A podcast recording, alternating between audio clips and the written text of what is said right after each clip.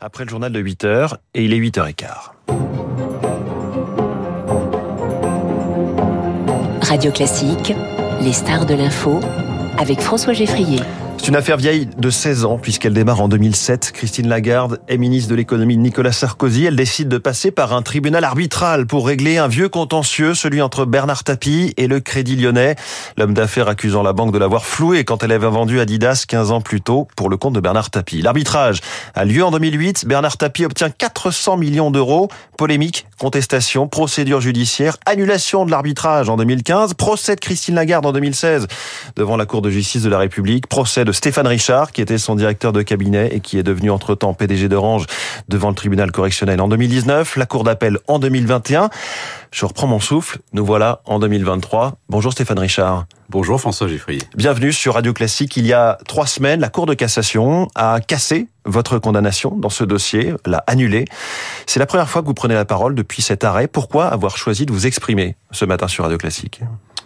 D'abord pour dire une chose simple, c'est que euh, après dix ans de, de, saga que vous avez résumé, euh, la plus haute juridiction du pays, la Cour de cassation, a euh, censuré euh, la décision de la et annulé la décision de la Cour d'appel me condamnant.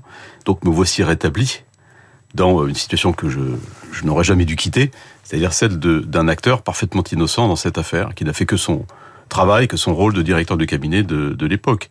Pourquoi j'ai voulu le faire? Parce que j'ai été un peu euh, surpris, je dirais, par le, traitement, si on peut dire, le faible traitement d'ailleurs médiatique euh, de, de, cette décision de la Cour de cassation, qui est capitale dans notre dossier, euh, lorsqu'elle a été prise le, le 28 juin. Les médias ont trop peu et trop mal relayé cette décision? Très peu. On sait très bien, de toute façon, que quand on est mis en examen ou que il y a quelques feuilles croustillantes à publier, là, il y a, il y a beaucoup d'attention médiatique. Quand, en revanche, il y a une décision contraire de la justice, il y en a beaucoup moins.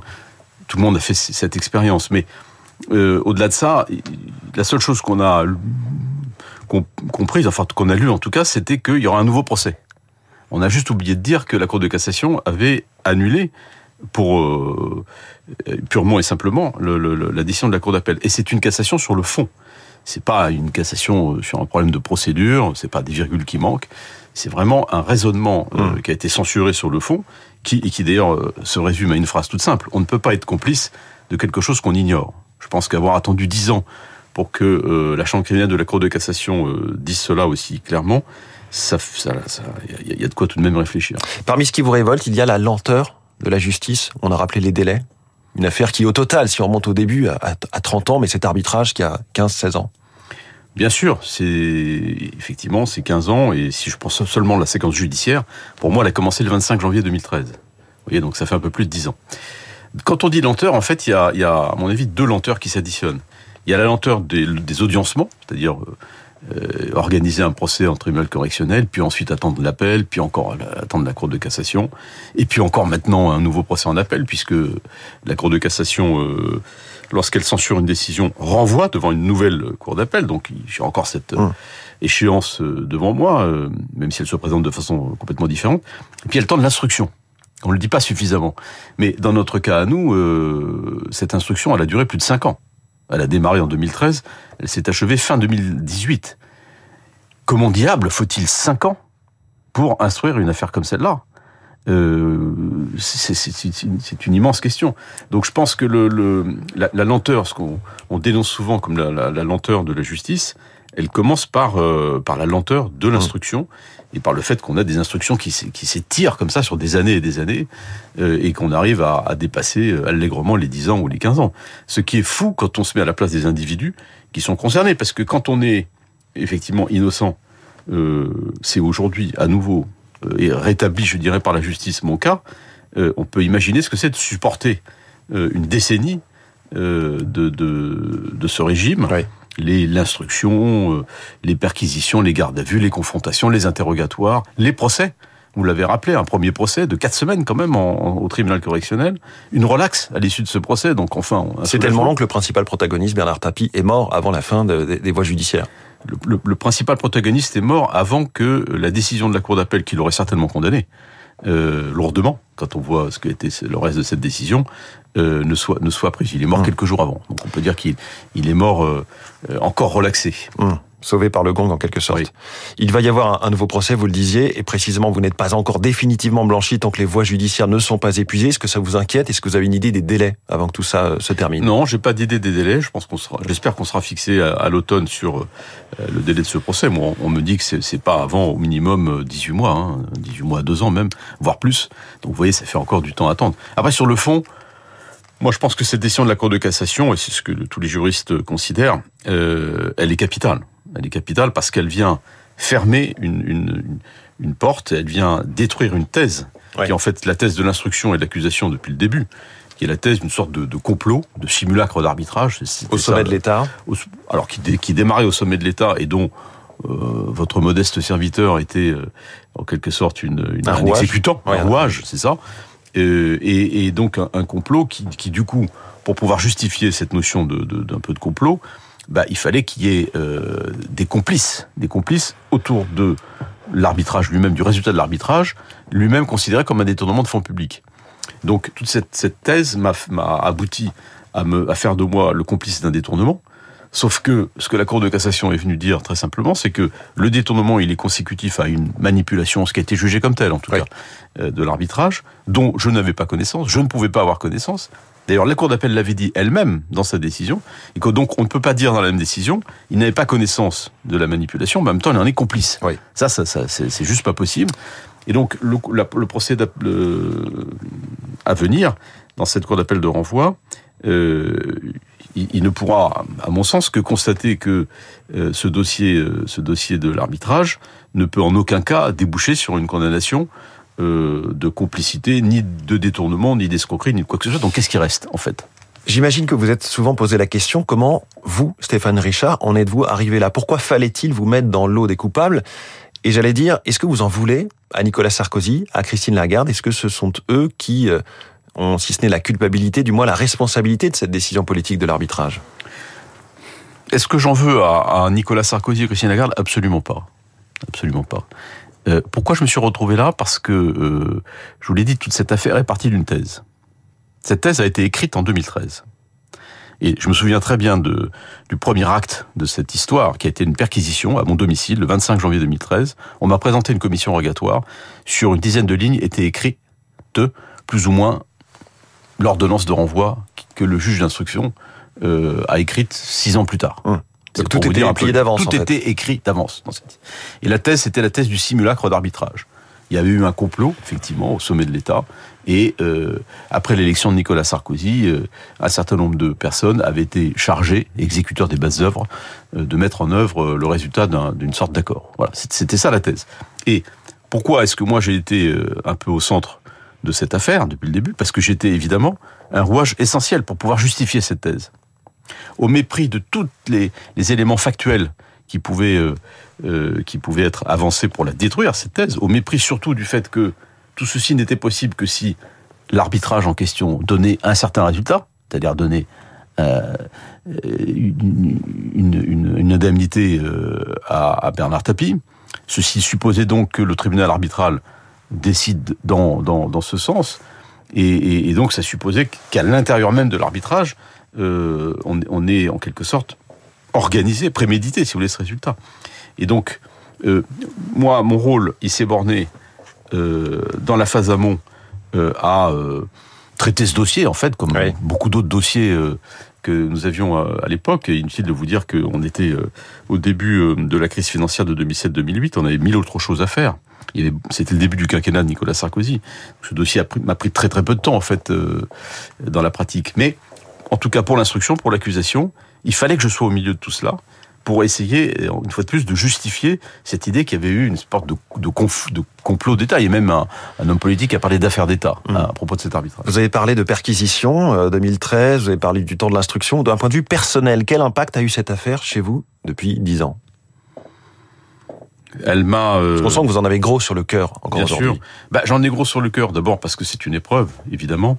Euh, quand vous avez quatre policiers, euh, en l'occurrence très bien élevés, qui débarquent chez vous à 6 heures du matin, qui vont fouiller la chambre de vos enfants, c'est violent. C'est violent. quand vous êtes mis trois, trois jours en garde à vue, c'est-à-dire en prison en fait, hein, on vous prend J'étais PDG d'Orange à l'époque, on vous prend en bas de chez vous et on vous met en prison, parce que c'est en gros, dans la pratique, c'est ça qui se passe. c'est très violent. C'est psychologiquement évidemment très violent. Pour les familles, c'est violent. Pour les enfants, c'est violent. Quand j'étais en garde à vue, il y a une information qui a circulé sur les chaînes d'infos, selon laquelle j'avais fait un malaise. Bon, c'était pas vraiment un malaise, mais j'ai des petits problèmes de rythme cardiaque qui avaient été mis en évidence à ce moment-là. Ma fille a vu ça, donc elle a pensé que j'étais en train de mourir. Enfin, donc oui, bien sûr, c'est violent. Les procès, c'est violent. Et puis, euh, moi, pendant toutes ces années, j'ai dirigé un des, plus grandes entreprises de ce pays. Et donc, le faire avec euh, en permanence euh, cette, cette épée de Damoclès au-dessus de ma tête, euh, ça a été ça a été difficile, lourd, pénible. oui, bien sûr. Mais vous savez, il n'y a jamais aucune considération pour cela finalement. Et, et Mais finalement, aujourd'hui, vous pouvez vous dire que vous n'auriez jamais dû quitter, à contre-cœur, la tête d'Orange. Non, c'est pas ce que je me dis. C'est pas ce que je me dis parce que euh, finalement. Vous vouliez il y a un an et demi devenir simple entre guillemets président d'Orange, laisser la direction générale à quelqu'un d'autre. Oui, c'est effectivement ça fait partie de mes idées. J'avais avancé cette proposition. Je ne sais pas si d'ailleurs ça aurait été une bonne idée, pour être honnête. Euh, il y avait un débat et je crois hum. tout à fait qu'il y a un débat. Euh, le dénouement de cette affaire euh, est intervenu au moment où j'avais décidé de toute façon d'arrêter.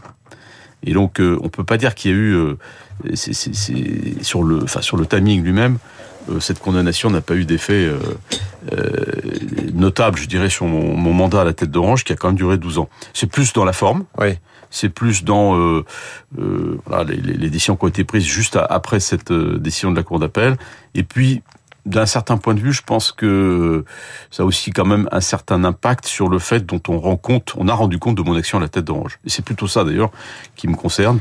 Euh, c'est euh, le bilan de mes années chez Orange, l'état dans lequel j'ai trouvé cette entreprise en 2009 quand je suis arrivé. On rappelle la crise des au moment de la crise des suicides, le travail que j'y ai fait, euh, euh, la réorientation de la stratégie qu'on y a qu'on y a opéré, le fait qu'aujourd'hui euh, Orange est un des opérateurs, je le crois, euh, en Europe qui est les plus solides, qui a les fondamentaux les plus solides, qui sont sort le mieux d'ailleurs. Les opérations que j'ai lancées avant de partir, en Espagne, en Belgique notamment, je trouve que les conditions dans lesquelles je suis parti à cause de cette affaire tapis ont altéré la façon dont peut-être le, le, bilan de mes années aurait dû être fait. Est-ce que vous comptez demander réparation une fois toutes les procédures judiciaires terminées? Réparation, je crois que ça n'a pas de sens. Mais vous savez, dans une affaire comme ça, euh, euh vous avez d'abord euh, des frais, hein, des, des, frais de, de, défense qui sont considérables. Pour moi, plusieurs centaines de milliers d'euros. Et je pense qu'à un moment, si, comme je, je le pense aujourd'hui, ceci se terminera par une relaxe définitive, j'envisagerai de faire dédommager de cela par l'État. Je pense que ce sera bien mmh. loin. Quand vous entendez parler en ce moment de remaniement, c'est d'actualité, de, des nominations des directeurs de cabinet, la Première ministre vient d'en changer, est-ce que ça vous fait frissonner? Ça vous ramène à une période euh, un petit peu euh, mouvementée? Bah, j'ai connu un peu ces phases-là, pas beaucoup d'ailleurs, parce que moi dans mes dans mes deux années, euh, il y a eu assez peu de remaniements. Il y en a eu un, en fait, trois semaines après mon arrivée, puisqu'on est passé au ministère de l'économie de Jean-Louis Borloo à Christine Lagarde. C'est des périodes horribles D'abord pour les intéressés, pour les, les membres du gouvernement, euh, pour les entourages, pour les cabinets, c'est affreux. Euh, tout s'arrête, tout est. Ça va très vite. Ça va très pas plus ou moins vite, vous voyez. Non, on attend beaucoup, mais ensuite c'est euh, éclair. Quoi. Il faut faire ses c'est éclair, c'est ça. Mais l'espèce, cette espèce d'attente euh, euh, de plusieurs jours euh, pour savoir si, si on reste, si on reste pas, si on change, si on change C'est affreux. Euh, honnêtement, c'est affreux. Non, moi, ce qui me frappe dans ce remaniement, c'est plus ce débat sur les politiques versus la société civile. Oui. Je trouve ça toujours amusant un peu parce que c'est quoi un professionnel de la politique? Je me suis toujours posé cette question. Et c'est quoi la société civile? Et c'est quoi la société civile? Qu'est-ce qui est au fond si différent?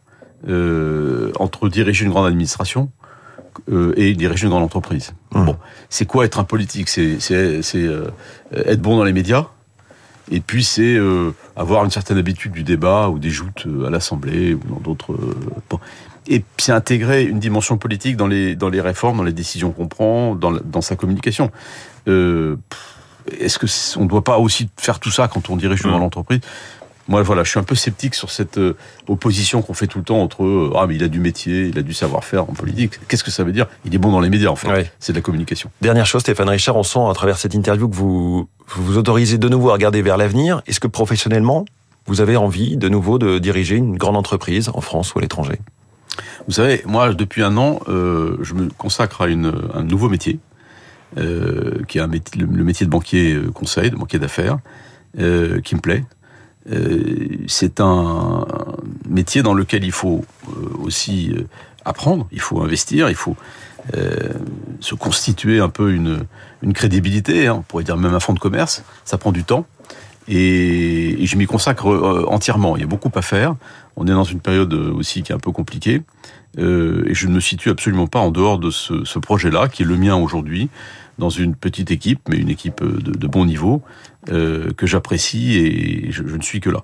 Moi, je c'est plutôt, je dirais en termes, une fois de plus, de reconnaissance, euh, notamment de l'État d'ailleurs, par rapport à, au service que j'ai accompli dans ce pays et dans mes différentes fonctions d'ailleurs, aussi bien à Bercy que euh, durant ces 12, ces 12 années euh, chez Orange, c'est plutôt là euh, que j'ai une forme d'attente. Stéphane Richard, partenaire chez Perella Weinberg aujourd'hui, donc ancien PDG d'Orange. Merci beaucoup d'avoir été ce matin en direct sur Radio Merci Classique. de m'avoir invité. 8h31.